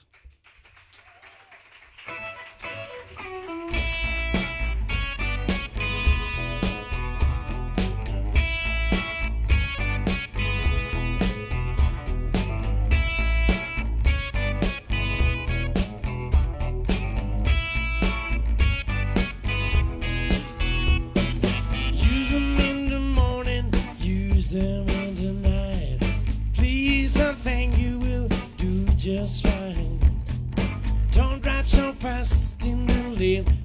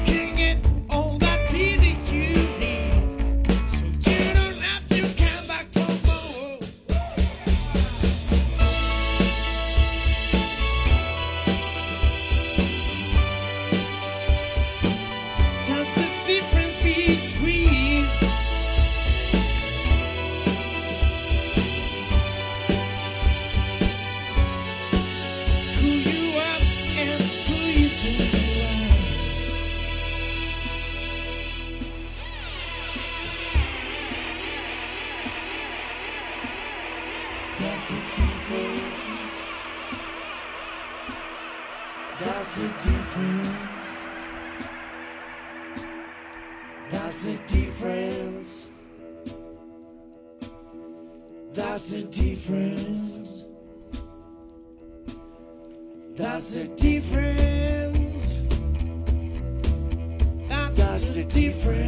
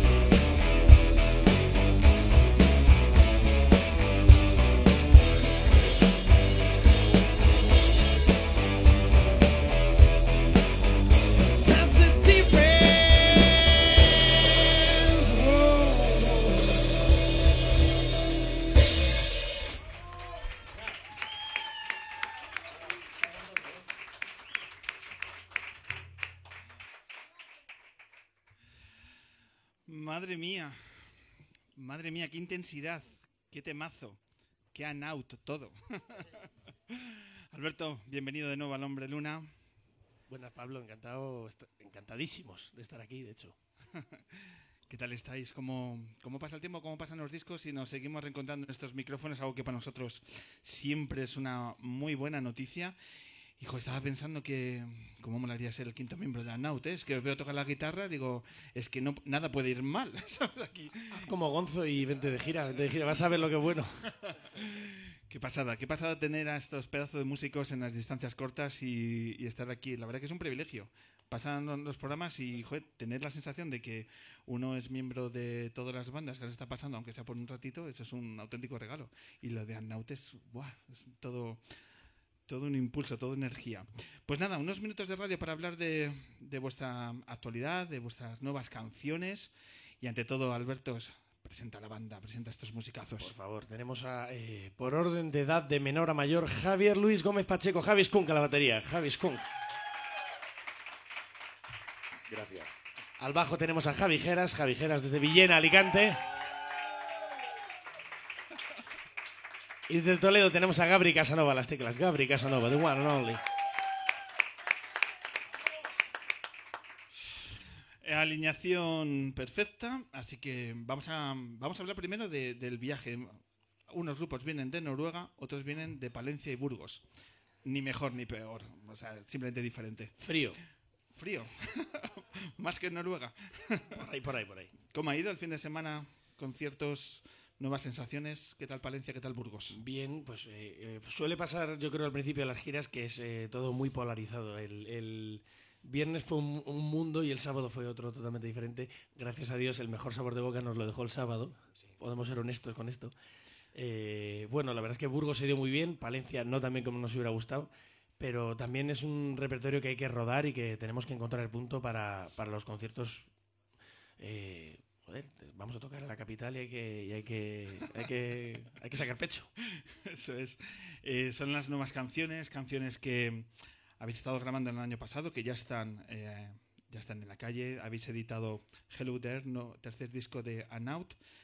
Canciones donde los que os seguimos vemos que hay novedades, que hay sonidos distintos, pero queremos que seáis vosotros los que nos contéis qué son las novedades, cuáles son las noticias que albergan estas nuevas canciones de Anaut. Pues yo diría que quizá eh, la evolución del sonido del grupo hacia más hacia el rock, buscando otros otras sonoridades, otra otro tipo de composición, un poco más poco menos clásica, digamos, de soul, ¿no? Que antes era quizá un poco más clásica. Y también la duración de las canciones, ¿no? Eh, de repente pues hemos, hemos tocado canciones, hemos, hemos grabado canciones sin pensar en lo que duraban. Hay una que dura como ocho minutos y pico, ¿no? que no, no nos dimos ni cuenta casi. O sea, no pensar en la estructura de single, de no, tres minutos y medio, que si no la gente se cansa, tal. Esta dura ocho minutos, pues ocho minutos. Y que no le guste, pues que se aguante. ¿Ese viraje hacia el rock eh, es algo premeditado o es un viraje necesario? No, es que nos, nos apetecía. En, en la gira de la anterior gira en Tango Son, pues la verdad que empezamos a tocar más junto como cuarteto y demás y, y- y empezamos a subir el volumen al amplificador un poquitín Y y, luego al día bien. siguiente un poco más. Al 11. Y al otro ya pues al 11 y nos dimos cuenta que nos hacía falta un amplificador con más volumen al final. con más números. Y la verdad que se fue dando naturalmente así la gira. Pero también eh, tiene un riesgo, ¿no? Salís de, de esa etiqueta de uno de los grupos referentes de la música negra, del soul, labrado pues en unos directos brutales. Y ahora de pronto ese giro. Y ese giro hay un riesgo y también una adrenalina. ¿Cómo lo encaráis? Pues eh, la verdad es que estamos en la música para, para hacer lo que nos gusta y, pasamos las partes malas para poder la parte buena, que es básicamente hacer la música que te gusta. Entonces, si quitas ese elemento de la ecuación, básicamente hacemos la música que nos guste, esperando que le guste a la gente también. ¿no? Y lo hacemos con mucho cariño, así que eh, si lo que nos apetecía hacer ese disco, sabemos que hay gente que lo va a entender y gente que le va a gustar, y bueno, y otra que no, pues eh, en los bolos también hay una parte de en la que tocamos los clásicos, entre comillas, ¿no? de la banda. Así que también yo creo que hay un poco de... Tampoco es que rechacemos el pasado, simplemente estamos buscando qué hacer ahora. Y es muy diferente en el escenario comportarse como una banda de soul a una de rock? ¿Cambian los roles? ¿Cambian vuestras sinergias? ¿Hay algo distinto para vosotros? El equipo, sobre todo, hay que invertir mucho más en amplificación. ¿Es más caro el rock? Eh, sí, yo creo que, vamos, no, no sé. Eh, Es, sí, Sí, es, más no, fetiche, es, general más sí. fe- es mucho más fetiche que, que- que el soul o el jazz, vamos, creo yo, lo que sea. O... Hay muchas cosas comunes, ¿no? También Sí. yo creo que cuando uno canta soul, por ejemplo, hablo yo como cantante, eh, estás un poco cantando rock, con otros giros, con otra tal, pero la energía que le metes, yo sudo exactamente igual. O sea, el para mí el soul, o sea, lo del traje impecable es el primer tema. Eh, Luego ya se va todo por ahí, ¿no? Luego lo que pasa es que llevamos, ahora llevamos vaqueros, con lo cual chupa mucho más el sudor y se nota menos que vas hecho, que parece que parece que tienes un amante que cuando el traje, ¿no? Pero, pero es, es un poco, para mí es un poco la misma energía con otro sonido, ¿no? Hay, hay cosas muy comunes, salen de ahí, todo, todo sale de la misma música, ¿no? Del blues, del gospel. Por ejemplo, a nivel de guitarras, ¿tocáis con el mismo, los mismos modelos o No, cambiáis? No, eh, ha habido un cambio. ¿Ha habido Eh, cambio? Sí, sí, antes eh, que nos metemos en harina en este tema. Por Que favor. nos podemos quedar aquí hasta las 4 de la mañana. Antes tocaba yo, por ejemplo, con una, una guitarra de media caja, como mucho más de ese estilo. Ahora tocamos con Telecaster. Eh, bueno, hoy vamos como medio en acústico. La gente que está escuchándonos solamente no lo ve, pero eh, Javi Skun que está tocando un bombo que es una maleta. eh, para que, lo sepáis, que lo sepáis. Así que es nuestro set de acústico esto, ¿no? Lo que llaman acústico. Pero, pero bueno, eh, ha cambiado un poco el equipo, claro, nos adaptamos a eso. Gabri, por ejemplo, va con... es- Nacho Cano se quedaba en nada. O sea, eh, o sea, ahora va con un teclado. ¿Cuántos teclados llevas en directo, Gabri? Dilo tú. Los que me permiten aquí los compañeros eh, echándome un cable a, a- a carga- a cargarlos. No, pues llevo un, un órgano que, bueno, un rollo Hammond. Luego este que es un, compendio de sonidos estupendos. eh, un Moog también, no sé. eh, para darle color al asunto un poquito.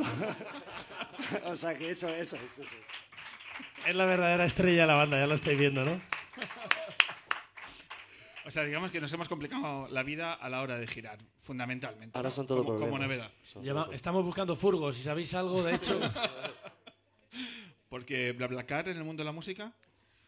Eh, bueno, Yo tengo uno, yo tengo, yo- cuidado, o sea, yo, yo tengo unos amigos que los sponsoriza Alsa, eh, cuidado, eh. Se van de gira en Alsa, se van de gira en autobús. Es un dúo. son de Cádiz, son Al, Alsa Pisha. ¿no? Eh, bueno, eh, de hecho, nosotros somos bastante desastre, entonces como tenemos también otros proyectos, muchas veces llegamos eh, los cuatro en cuatro coches, como los Rollins, pero en pobre. Y entonces sí que nos ha pasado que Javi, por ejemplo, llevó, hicimos un viaje súper económico, que era Galicia-Bilbao. Lo recomienda muchísimo eso. Camino de Santiago, pero en coche y gastando pasta. vamos. Y al revés, además. Y, y llevamos en dos blablacares, ¿no, Javi? Llevamos... Ahorramos unas pelillas ahí. Sí, sí, el rock and roll. Porque, porque dinero nos sobra, por supuesto. Ha- ¿Habéis, habéis estado escuchando la, la entrevista a la banda noruega Bohem, que hemos hecho una radiografía sobre, sobre cómo es el día a día de la industria eh, musical en, en Noruega y hemos visto también ahí claroscuros. Eh, ¿Qué os ha llamado la atención? ¿Qué habéis dicho? Oye, pues aquí en España estamos mejor. ¿Aquí reivindicamos algo o de nuevo agachamos la cabeza y decimos, mejor no, no hablamos? Es diferente, no sé. Vamos. Sí, la parte, No, la parte del dinero me ha encantado, macho. Se, se me han saltado las lágrimas. He dicho, joder, macho, qué bueno. A, a la hora de editar un disco, por ejemplo. Sí, lo de los mecenas y todo eso ha sido... Lo, lo de Entiendo que tocar- fuera a llorar. O sea. Yo he visto que os abrazabais ahí de... Sí, sí, voy a estar- yo quiero estar en esa banda, macho. ¿No queréis ahí un- una A la- ayuda? Un- A las bandas españolas no nos contratan eh, ricos para sus cumpleaños. Alguna ha habido. Ha pasado, hemos tocado para marcas de champán de prestigio. Flipa. Pero bueno, ¿no? Qué callado lo tenemos. Ya ves. Eso no había que decirlo, pero lo hemos dicho. No había que decirlo. Pero sí que es verdad que a, diferencia de Bohem, hace más falta, hace más cinco- más de cinco bolos para sacar un disco aquí, ¿eh? O sea, que hace falta por lo menos 20 30 bolos. ¿Por el precio del disco o por lo que se saca de los conciertos? Por lo que cuesta, por, por lo que te pagan, por, Por todo. CD, por CD. O sea, por unidad. Ellos decían que directamente el CD no se edita y que van sacando 100 vinilos en 100 vinilos. ¿Vosotros, por ejemplo, cómo lo planteáis? a lo bruto. Ahí hacemos 500 vinilos. Nos arruinamos desde el principio. O sea, la verdad que tenemos que revisar nuestra estrategia. Y si ¿eh? no, no luce. Os lo juro, ¿eh? O sea, nos- se ha quedado la cuenta de banco temblando. Hay que Entonces tomar nota, fabricamos hay que tomar todo, apretamos los dientes y esperamos que vaya bien. Ese es nuestra, nuestro eslogan. ¿Y cómo va la venta de- del disco en iTunes? Tan socorrida en, en Noruega. Mal. No, se vende, se vende. Lo que pasa es que es todo más opaco, es, es complicadito. Te llega tu número que dices, qué maravilla, ¿no? Como los músicos, es que somos muy agradecidos, ¿no? Como, como- como el cheque de las GAE, ¿no? Que, ah, qué bien, me viene muy bien para Navidades. Pero tú no sabes y te pone, está todo detallado. Y medios promocionales y difusión. Eh, locución. No tienes ni idea de, de si se ha vendido, o, o en el caso de las ventas eh, digitales, si es iTunes, Spotify, no tienes ni idea. La verdad es que es complicado. Vamos a decir que bien. Por supuesto. Eh, una iniciativa que me gusta mucho eh, que habéis tomado la iniciativa para el concierto el día 14. 14 de abril, Teatro Barceló, presentación de Hello Ter, las nuevas canciones de Anaut, aquí en el Teatro Barceló, en Madrid. Las entradas para los niñas y los niños, para los menores de edad. Entrada gratuita para menores de 8 años y precio especial para menores de 14. Y este es el aplauso que os merecéis.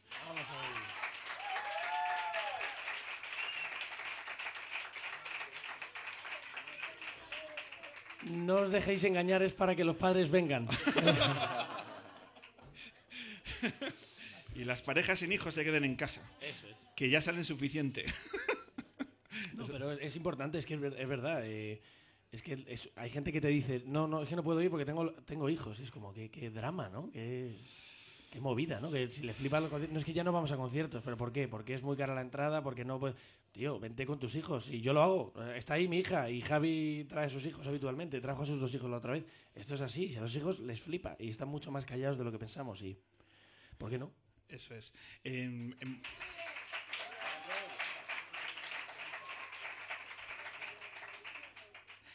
Ahora hace falta adecuar los horarios. ¿A qué hora es el concierto? Eh, se abren puertas a las 8, a 8 y media empieza y a las 11 todo el mundo a su casa o al bar o Pues fenomenal. Entonces, no hay. Eh, qué bonito. No hay ninguna excusa. No, ahora, eh, repito, en serio, me parece una formidable idea para decir, mira, no hay excusas y sobre todo para acercar, dado que hace muy poquito tiempo no es que los padres no se atreviesen a llevar a sus hijos a los conciertos, es que estaba prohibido. Ojo, es- es- Sí, que es muy fuerte esto, ¿eh? Claro, pero claro, abrimos las puertas, pero tampoco se fomenta con, eh, con haciéndole protagonistas también de un evento, de un momento tan especial de las bandas. Por eso yo creo que es tan reconocible que estamos ante, creo que una iniciativa a imitar y decir, joder, es que además un concierto de Out para un niño de 8 años lo va a recordar a poquito que, que no se duerma. ¿Quién no se acuerda del primer concierto, además? Es que Venga, ¿quién no vuestros primeros conciertos, Alberto. Madre mía, me habéis me ha dejado fatal ya. No me acuerdo, la- yo no me acuerdo. Es que yo no tengo infancia, o sea que no- yo no cuento. El siguiente. Yo, yo vi un grupo de jazz en mi pueblo. ¿En tu pueblo? Eh, Sí, sí. Un grupo de jazz, eh, no me acuerdo el nombre. Sí, eh, un tal, sí. Por allí, primer concierto. Yo ahí en Almería, un tipo tocando pasodobles ahí en el restaurante. y- algún, algún concierto de clásica que me llevaba mi padre y fíjate, a- he acabado fatal.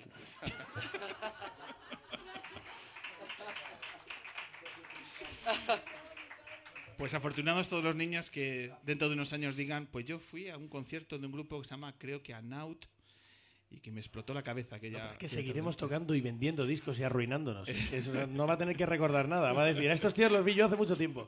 Eso es. Viejos decrépitos ya. Que ahora acaban de sacar su 36 disco. Por crowdfunding. Bueno, concierto especial, concierto además con invitados. Contadnos que, porque alguno ya se ha hecho público, ¿qué tenéis pensado? ¿Qué estáis tramando para el día del Teatro Barcelona? Pues eh, se nos ocurrió, hay, hay una problemática importante cuando haces un concierto tan importante y que tiene un poco más de logística de lo normal, y es que si llevas a unos teloneros, to- o tocan con otros instrumentos y mueven todo, o llevan otros instrumentos, hay que desmontarlos, es un pitote. Entonces se nos ocurrió que por qué no eh, contábamos con una persona que tuviera gracia, un monologuista, una persona así, nadie en mente, simplemente una persona que haga que la gente se ríe y cuando salgamos ya nos podemos evitar de decir tonterías porque ya lo ha hecho otro. Así que estará Gorka Guinagalde, que lo conozco personalmente, es un tipo genial. Eh, y está en una serie que se llama Ahí Abajo. Yo no la tele no la veo, pero sé que es una serie que tiene renombre. Y básicamente a mí lo que me conquistó es que es el guardia civil de Airbag, el que le da en la ventanilla y dice los papeles. Así que, amigos, amigas, no podéis faltar. Tenéis que ver a ese tío.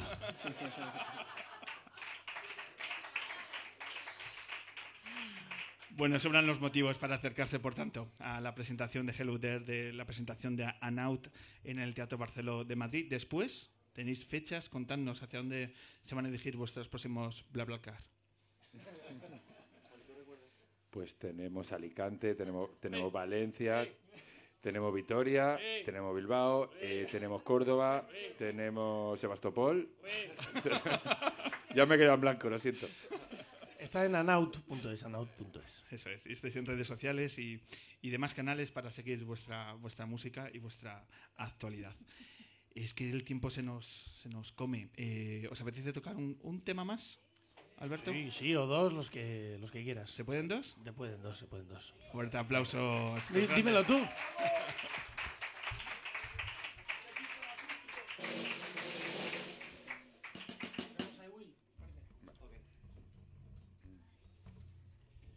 tema se llama I Will See You Again. Te veré otra vez y no habla de una chica ni de un chico, habla de la felicidad.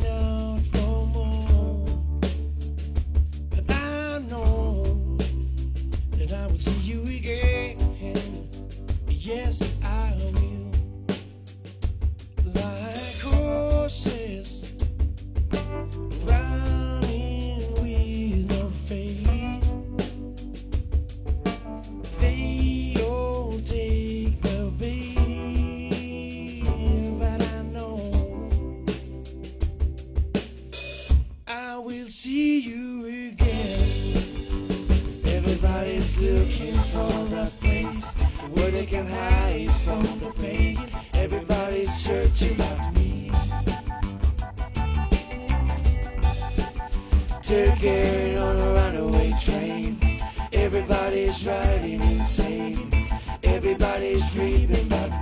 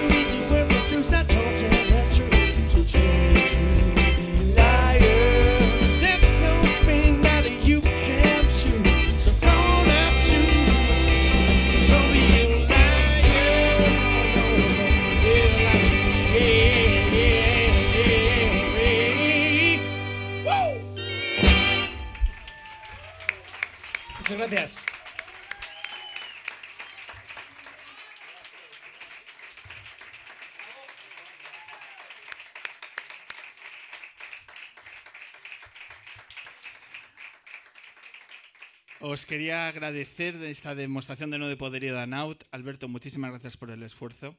Muchas de nada. Y ha sido un verdadero placer este reencuentro porque Anaut sigue y sigue en plena forma. Muchísimas gracias. Gracias a vosotros, un placer público.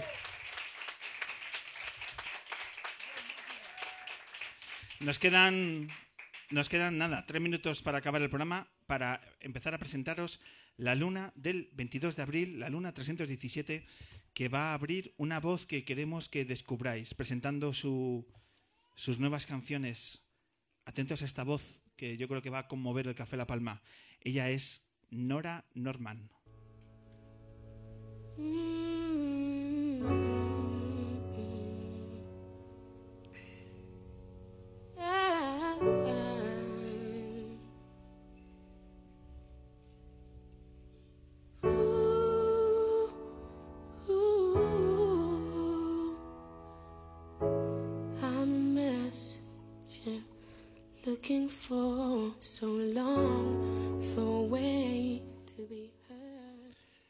¿Verdad? Pues más va a ser en directo aquí Nora Norman. Todo un descubrimiento que para la luna va a ser momentos de gozo descubrir esta voz aquí en la próxima luna. Y además, acompañada con, con su visita, vamos a tener como personajes ilustres, vamos a hablar con actrices, vamos a hablar de teatro, vamos a hablar de cine, vamos a hablar con Natalie Poza, que es premio Goya 2018 a la mejor actriz protagonista por no sé decir adiós.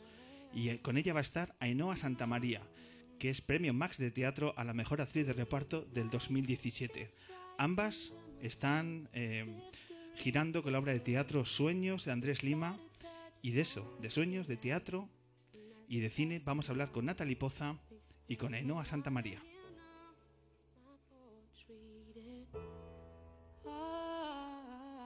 Y en el cierre de ese programa vamos a tener a, un- a una de las voces más eh, ilustres de nuestro rock durante las últimas dos décadas.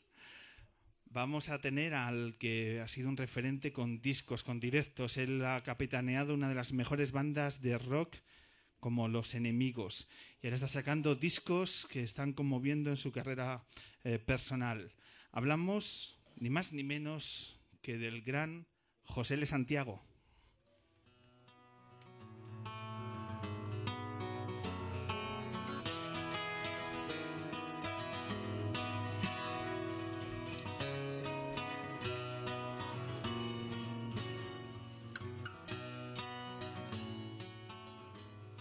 Con José L. Santiago nos despedimos. Empezamos a echar el cierre a esta luna tan especial. Una luna que yo creo, espero y deseo que os haya gustado tanto como a un servidor. Y si no, a mí particularmente me ha entusiasmado hacer estas dos horas de radio es porque hay gente que todavía cree que la cultura, la música, conmueve una tarde de domingo cualquiera. Muchísimas gracias al público lunero. Sois grandes.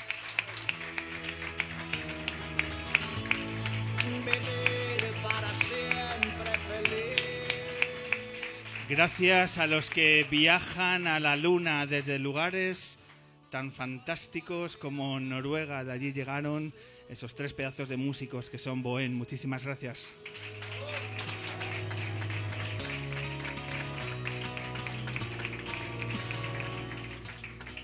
Gracias también a Gonzo por enseñarnos que la valentía también debe ser parte del periodismo que domina, que debe dominar nuestros medios de comunicación. Un verdadero placer los minutos con Fernando González con Gonzo. Muchísimas gracias.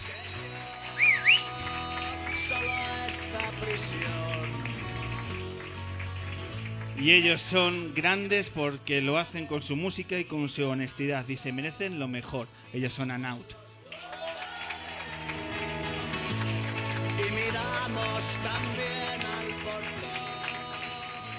Y los mejores, permitidme, los mejores son los miembros del equipo lunero. Ahí en el ático de sonido, Marcus y Eric. Muchísimas gracias. Mil gracias a nuestras chicas, a Laura de la Cruz y a la maravillosa Vicky Canto. Sois grandes.